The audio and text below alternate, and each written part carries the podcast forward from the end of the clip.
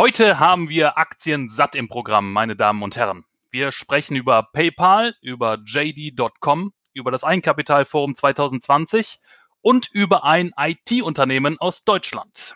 Nach dem Piep geht es los. Viel Spaß. Ganz gleich, wie die Aktienmärkte heute stehen. Ob der Bär mürrisch grummelt oder der Bulle mutig mit den Hufen scharrt. Wir machen Sie fit für Ihren langfristigen Erfolg an der Börse. Willkommen beim Privatinvestor Podcast. Das Eigenkapitalforum läuft doch schon längst. Ich habe gesehen, seit dem 16. November. Äh, letztes Jahr wart ihr noch vor Ort. Jetzt seid ihr noch schön im Büro, höre ich und sehe ich auch. Ähm, was ist los? Warum seid ihr nicht dort? Ja, wir sind mitten im Geschehen sozusagen seit Montag, also von vor zwei Tagen. Äh, seitdem läuft das Eigenkapitalforum. Wir schauen uns die Vorträge virtuell an dieses Jahr. Ähm, die Seite ist auch ganz nett aufgemacht, also das, ähm, sage ich mal, die Inneneinrichtung und über die ganzen Gänge und die, die Lobby, das ist alles virtuell schön ähm, futuristisch ähm, abgebildet. Da kann man sich ähm, quasi durch die Räume durchklicken und an den einzelnen Veranstaltungen ähm, dann teilnehmen. Die jeweiligen Unternehmensrepräsentanten halten Vorträge und zusätzlich kann man sich noch für eins und eins Gespräche, ähm, also kann man sich reinsetzen, beziehungsweise die konnte man vorher buchen. So ist es. In die Vorträge kann man jederzeit rein, wenn man für die gesamte Veranstaltung registriert war und wir nutzen ähm, das Event natürlich, um unsere Recherchen zu vertiefen. Okay.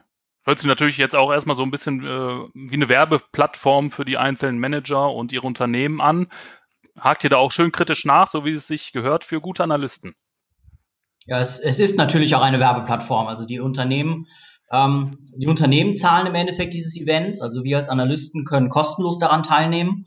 Mhm. Ähm, und so ist es natürlich gerade eine Werbeveranstaltung. Äh, insbesondere kleine Unternehmen wollen auf sich aufmerksam machen äh, und ähm, ja, potenzielle Investoren anlocken, aber es sind auch größere Unternehmen mit dabei. Ähm, ja. Ich war eben noch in der Konferenz äh, eines Flughafenbetreibers und ähm, was ja auch schon ein größeres Unternehmen ist. Und ähm, ja, es ist natürlich eine Werbeveranstaltung und ja, wenn wir kritische Fragen haben, dann wir konfrontieren wir auch die, äh, die Vortragenden damit. Kleine, kleiner Mankel dabei ist, dass man ähm, nicht direkt wirklich in den Austausch diesmal kann mit den mhm. Vortragenden, mhm. sondern dass es über einen Moderator läuft, der im Endeffekt auch die Fragen wählen kann. Also es kann sein. Okay, also so ähnlich wie wir es beim Privatinvestor-Tag dieses Jahr gemacht haben. Man stellt wahrscheinlich die Fragen vorher im Chat und dann werden die Fragen weitergeleitet, wenn man ein bisschen Glück hat.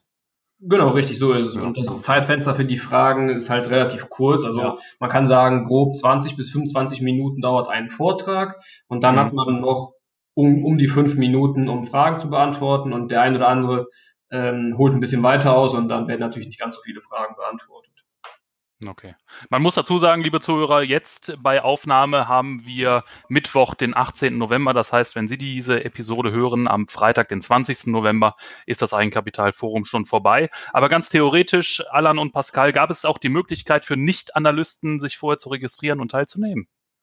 Äh, nach, von dem, was ich weiß, schon. Also grundsätzlich ähm, man, man, wird halt gefragt, was man beruflich macht, beziehungsweise mit welchem Interesse man da hinkommt. Aber mhm. wir haben vor Ort auch ähm, letztes Jahr den einen oder anderen äh, Privatmann gesehen. Ja, ist ja interessant. Und man muss ja auch sagen, für die kleinen Unternehmen gerade ist es ja auch eine sehr schöne Plattform, sich zu präsentieren, gerade jetzt im aktuellen Digitalzeitalter mit der Winner Takes It All Mentalität, ähm, ist das natürlich auch sehr, sehr interessant, sich dazu präsentieren und da einfach mal eine Chance zu haben, ja, sich in die Öffentlichkeit ein bisschen reinzuspielen. Und natürlich auch für Anleger selber, die dann eben abseits der großen äh, Tech-Giganten und anderen großen Player anderer Branchen da auch einfach mal noch andere Unternehmen äh, auf die Watchlist bekommen. Ja, es ist eine tolle Möglichkeit, wirklich mal viele CEOs und CFOs im persönlichen ja. Gespräch einfach mal zu haben. Ja, sehr schön. Also vielleicht Geheimtipp für nächstes Jahr 2021. Vielleicht wird es dann ja auch digital stattfinden, sodass man von zu Hause aus teilnehmen kann. Liebe Zuhörer, können Sie sich vielleicht schon mal notieren. Ich denke mal, es wird auch wieder im Herbst stattfinden nächstes Jahr. Ja, denken Sie einfach mal daran. Ja, ihr beiden, habt ihr denn äh, was Interessantes auf die Watchlist bekommen jetzt während des Eigenkapitalforums oder geht ihr leer aus? Ähm, ja, wir hatten ähm, auch letztes Jahr waren wir schon an einem Unternehmen interessiert, an der Data Group. Ja. Und ähm, haben uns das letztes Jahr schon mal angeschaut. hatte uns nicht ganz überzeugt. Wir sind aber neugierig geblieben, haben dieses Jahr wieder mit reingeschaut und haben für uns aber dann jetzt äh, da mal in die andere Richtung die Entscheidung getroffen und dass wir von diesem Unternehmen ähm, im Ergebnis dann doch nicht überzeugt sind. Okay. Warum? Was macht Data Group? Was ist das für ein Unternehmen? Ich schätze mal auch im IT-Sektor, dem Namen nach, ist es tätig. Ähm, ja, aber man muss da ein bisschen ähm, tiefer graben. Also im Grunde ist das Unternehmen ähm, ja ein Sammel, also es hat ein, ähm, es spezialisiert sich auf äh, Software, ähm, Dienstleistungen, und, und ähm, Serverdienstleistungen und alles, was so ähm, mit dem Internet ähm, verbunden ist im übertragenen Sinne. Allerdings, ja. ähm, also oder beispielsweise es werden auch äh, Schulungen äh, für SAP oder für Clouds oder für ähm, ja, verwandte äh, Produkte in dem Bereich angeboten. Das ist äh, im ersten Moment nicht ganz so greifbar. Das Unternehmen versucht halt in, in der Regel in Schwierigkeiten geratene Unternehmen günstig aufzukaufen und diese dann äh, aufzupäppeln, fit zu machen und diese Dienstleistungen dann in den eigenen ähm, Werkzeugkasten quasi einzubauen. Okay. Hm. Kann man es vielleicht ein bisschen mit Bechtle vergleichen? Die machen es ja ähnlich und wachsen eher anorganisch, indem die kleinere Systemhäuser dazu kaufen. Teilweise, also gewisse Schnittmengen ja. gibt es da, aber das ist jetzt ähm, nicht eins zu eins vergleichbar, weil Bechtle okay. ist ja da eher so ein äh, Consulting-Haus beziehungsweise so ein ähm, Händler auch in Anführungsstrichen, äh, ja. während die Data Group eher so diesen äh, Service-Gedanken stärker ähm, prägt und äh, dadurch, dass das Geschäftsmodell halt stark von äh, Akquisitionen ähm, abhängig ist, hm. Äh, wir werden gleich noch die Vorteile dieser Akquisitionen benennen ähm, ist entsprechend auch die Bilanz halt ein bisschen strapaziert. Ähm, und äh, viele immaterielle äh, Vermögenswerte tummeln sich entsprechend in der Bilanz. Und es kann halt durchaus sein, wenn ein Unternehmen äh, vorher angeschlagen war, dass natürlich äh, so eine Integration nicht ganz nach Plan verläuft. Äh, dieses Jahr ist halt so ein Paradebeispiel, dass da der persönliche Kontakt eingeschränkt wird, dass dann Beratungen vor Ort nicht stattfinden können. Man kann halt nicht alles hundertprozentig digitalisieren in der Hinsicht. Äh, dann kommt es halt zu Verzögerungen und dann kann es auch sein, dass der ein oder andere Vermögenswert in Frage gestellt wird. Das war jetzt nicht so, nicht so im Extremfall bei der Data Group, aber ähm, wir haben halt äh, gesehen, dass die Bilanz nicht so gut ist und ähm, es wurden auch für eine Übernahme im Finanzsektor aus dem Vorjahr kräftige Rückstellungen gebildet. Da schrillen bei uns auch so ein bisschen die Alarmglocken, weil, also das ist eine reine Vorsichtsmaßnahme in erster Linie, da sollte man nichts Böses unterstellen. Aber man, so, man darf halt äh, durchaus damit rechnen, dass da der ein oder andere faule Apfel noch im Korb ist. Ach so, das fürs, für Abfindung benötigt wird. Ähm, die, diese Rückstellung, okay. Hm. Das ist eher, eher für Risiken im Finanzbereich. Also der Schwerpunkt okay. der Data Group liegt im Outsourcing-Bereich. Also Data Group erbringt äh, IT-Dienstleistungen im Auftrag für seine Kunden. Und mhm. im Rahmen der, dieser Übernahmestrategie, die das Unternehmen fährt, also es sind schon über, ich glaube, 25 Unternehmen übernommen worden in den letzten Jahren. Und im Rahmen dieser Übernahmestrategie ist auch ein Finanzdienstleister übernommen worden. Äh, dieser Finanzdienstleister ähm, ist in erster Linie in Norddeutschland tätig. Und was uns ein bisschen stört, ist, dass ein IT-Dienstleister ähm, ja im Endeffekt Finanzrisiken mit in seine Bilanz mit aufnimmt. Das ist dann doch ja. sehr ungewöhnlich und dass da äh, Rückstellungen gebildet werden müssen für typische Risiken, die eigentlich im Finanzsektor liegen und nicht bei einem IT-Dienstleister. Ja. Also es könnten irgendwelche Forderungsausfälle sein beispielsweise. Äh, so hundertprozentig äh, weiß man das nicht, aber ähm, es hat halt so einen insgesamt etwas belastenden Eindruck, sagen wir mal so. Okay also das Thema Bilanz war dann äh, euer Knackpunkt, wo ihr gesagt habt, nee, Data Group ist vielleicht in anderen Bereichen unserer Königsanalyse ganz interessant, aber die Bilanz hat dann doch den ausschlaggebenden Punkt gebracht, dass ihr euch gegen ein Investment entschieden habt, richtig? Ja, es war ein schwergewichtiger Faktor auf jeden Fall. Ähm, ich wollte eben noch kurz auf die Vorteile dieser Akquisitionsstrategie äh, eingehen. Ja. Aktu also aktuell ist es ja so, dass ähm, das Unternehmen ähm, sich ja Fremdmittel günstig beschaffen kann und mhm. äh, es ist in dem Sinne günstiger für das Unternehmen, bestehende ähm, kleinere Unternehmen aufzukaufen, weil die ja schon eine gewisse Struktur aufgebaut haben, gewisse Kundenbeziehungen haben, ähm, die Mitarbeiter eingearbeitet sind oder teilweise auch oder ganze Teams auch bestehen. Die kauft man sich günstiger, als wenn man das gleiche von null auf selber aufziehen würde. Mhm. Deswegen hat das Vorteile, aber es geht halt zu Lasten der Bilanz und es muss halt ja. auch ähm, öfters was, äh, oder es, es, sollte nicht zu oft um was schiefgehen. Okay. Ja, das ist ja schon ein großer Knackpunkt, ein großes Risiko. Auch das Thema Goodwill neben den Rückstellungen, die dann gebildet werden, ähm, bei dieser Strategie, dass man, wenn man eben zukauft, sich eben auch ähm, immaterielle Vermögenswerte dann in die Bilanz mit reinholt. Das eben, da sollten vielleicht auch unsere Zuhörer und die Anleger ähm, eben auch bei anderen Unternehmen darauf achten. Ne? Genau, richtig. Und abschließend noch, ähm, der Cashflow war jetzt auch nicht ähm, dauerhaft äh, positiv und belastbar. Da gab es größere Schwankungen, ähm, ne, sodass da durchaus die Vermutung aufkommen kann, dass das ein oder andere Loch noch gestopft werden musste. Hm. Und ähm, der Cashflow ist halt letztendlich das, was das Unternehmen liquide hält, um äh, seinen Verbindlichkeiten nachzukommen. Wenn es da Schwächen gibt und in der Bilanz Schwächen gibt, ja, dann ist, dann das, ist das eigentlich schon in Summe halt kein ausgewogenes Verhältnis. Ja, auf jeden Fall. Nee, gut. Ja, da konnten wir jetzt schön frei drüber sprechen, weil ihr euch eben gegen ein Investment entschieden habt. Ähm, Gibt es denn auch Unternehmen, äh, die ein bisschen interessanter sind im Moment aktuell für euch auf dem Eigenkapitalforum? Also wir könnten ja vielleicht noch eine Rückblende zum Vorjahr machen. Also da ja. haben wir uns ja mit den äh, Versandapotheken äh, ein bisschen stärker befasst und auch da Gespräche geführt, Vorträge mhm. angehört. Und äh, entsprechend sind wir da auch zu einer Investmententscheidung gekommen. Ja. Und das Unternehmen, das ihr euch damals ausgesucht habt, das äh, wird ja immer noch in den Fonds geführt und äh, performt da ja auch relativ gut. Genau. Ja. Gut, kommen wir vielleicht mal zu den großen Fischen, Pascal. Ja. ähm, die schöne neue Online-Payment-Welt. Ja, und da sticht natürlich PayPal hervor. Das Unternehmen hat vor kurzem neue Zahlen gemeldet. Ja, und direkt einmal seinen Nettogewinn verdoppelt im letzten Quartal.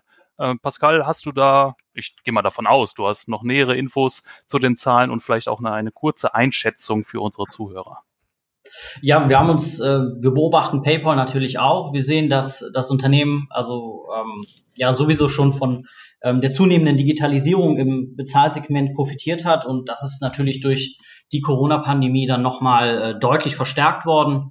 Ähm, Im letzten Quartal sind die, die Transaktionen allein um äh, 36 Prozent gestiegen, ähm, 22 Prozent äh, neue Accounts. Ähm, also über 360 Millionen aktive Nutzer hat PayPal ähm, aktuell. Das ist schon ja eine beeindruckende Entwicklung einfach. Ähm, 1,5 Millionen Händler sind dabei, äh, beziehungsweise sind neu dabei. Ins, insgesamt sind es jetzt 28 Millionen Händler.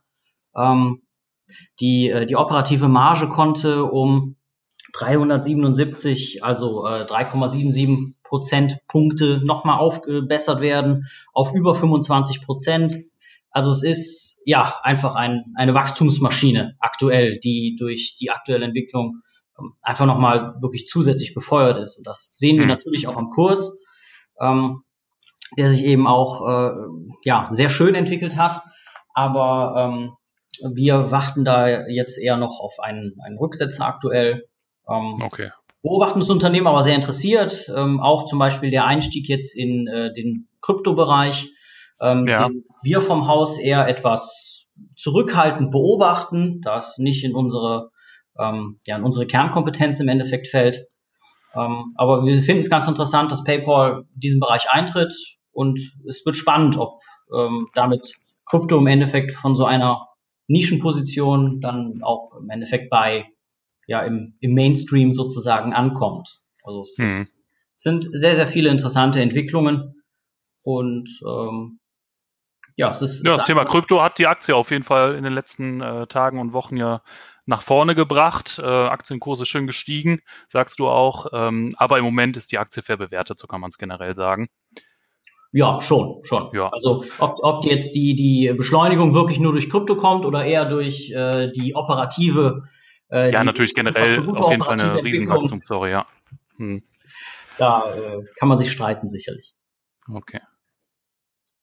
Ja, gut. Liebe Zuhörer, die genauen ähm, inneren Werte, die wir so oder die unsere Analysten berechnen für die einzelnen Aktien, die wir empfehlen, die finden Sie natürlich online auf privatinvestor.de im Abonnentenbereich. Also wenn Sie ein Abonnement unseres Börsenbriefes abschließen, haben Sie da Zugang zu und können da tagesaktuell ähm, die aktuellen Kurswerte, aber auch die von uns berechneten inneren Werte, also die Kurse sehen, zu denen wir einen Kauf empfehlen.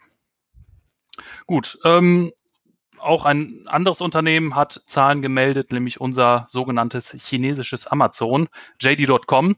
Ähm, Alan, der Umsatz stieg um fast 30 Prozent, habe ich gelesen. Und dennoch sagte der Aktienkurs nach Meldung der Zahlen erstmal ein wenig ab. Ja, wie geht es nun weiter mit dem Online-Retailer? Wie steht es um die Wachstumsstory? Gibt es da vielleicht Neuigkeiten, auf die unsere Zuhörer achten sollten in Zukunft? Wenn man das tägliche Kursgezappel jetzt einfach mal außen vor lässt, dann äh, gibt es eigentlich gar nichts äh, Schlechtes da groß zu erzählen. Also wie mhm. du schon sagst, der Umsatz ist äh, jetzt auf das dritte Quartal bezogen zum vergangenen Jahr um 29 Prozent insgesamt gewachsen. JD unterteilt da in zwei Segmente, also einmal das, was man von einem Online-Händler klassischerweise erwartet, nämlich den Onlinehandel, und auf der anderen Seite ein etwas schneller wachsendes Geschäft, wo unter anderem die eigene Logistik drin ist. Das hat Amazon ja zum Beispiel noch nicht so äh, in dem Ausmaße. Und noch so ein bisschen Digitales ähm, im Hinblick auf eigene äh, Werbung und äh, vergleichbare kleinere Dienstleistungen. Insgesamt mhm. ist aber ähm, das ähm, Servicegeschäft, so nennen die das, dieses zweite, das ist mit 43 Prozent stärker gewachsen als das ähm, reine E-Commerce-Geschäft, welches mit 27 Prozent zum Vorjahr wuchs. Äh, aber unterm Strich äh, geht die Entwicklung völlig äh, unbeeindruckt von irgendwelchem äh, Geplänkel drumherum weiter. JD konnte übers Jahr gesehen, also über die letzten zwölf Monate gesehen, um genau zu sein, 100 äh, Millionen neue Nutzer gewinnen und jetzt ähm, wurde, wurden insgesamt 442 Millionen äh, Nutzer auf der JD.com-Plattform äh, gemeldet und registriert. Das ist jetzt ungefähr ein Drittel der chinesischen Bevölkerung, so ganz grob. Mhm. Ähm, das heißt, da, sind, da ist immer noch viel Potenzial dabei. Natürlich wird ja, JD Fall, ja. 100 Prozent des Marktes haben, das ist auch klar. Ähm, aber Fakt ist, dass sie jetzt immer stärker auch in die abgelegenen, kleineren, äh, provinziellen Regionen vorstoßen. Da kommt auch das, äh, der Großteil des Wachstums her. Und äh, dadurch, dass man halt diese hocheffiziente und super starke Logistik ähm, in der eigenen Hand hat, kann man diese Gebiete hervorragend bedienen. Ja, wunderbar. Ähm, Alibaba hat ja in den letzten Tagen ein bisschen für Furore gesorgt mit äh, dem abgesagten Börsengang von Ant Financial. Hat das jetzt auch irgendwie Auswirkungen auf JD.com? Also die haben ja auch einen kleinen Finanzservice-Bereich, von dem gemunkelt äh, wurde, dass er im nächsten Jahr auch an die Börse ähm, ja, gespin-offt werden soll. Ähm, habt ihr da Infos zu?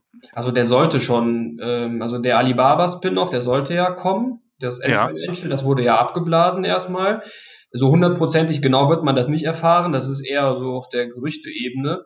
Ähm, aber es soll wohl der chinesische Staatschef höchstpersönlich da eingeschritten sein. Ähm, und es kam ein paar Tage später ja auch nochmal die Meldung, dass äh, grundsätzlich die ähm, großen Tech-Konzerne in China, also da ist, ist, Alibaba unter anderem mit dabei, äh, dass die stärker an die Kandare genommen werden sollen. Hm ähm, dass sie da nicht irgendwie ähm, zu stark auswachsen und äh, monopolartig ähm, die Strukturen bestimmen.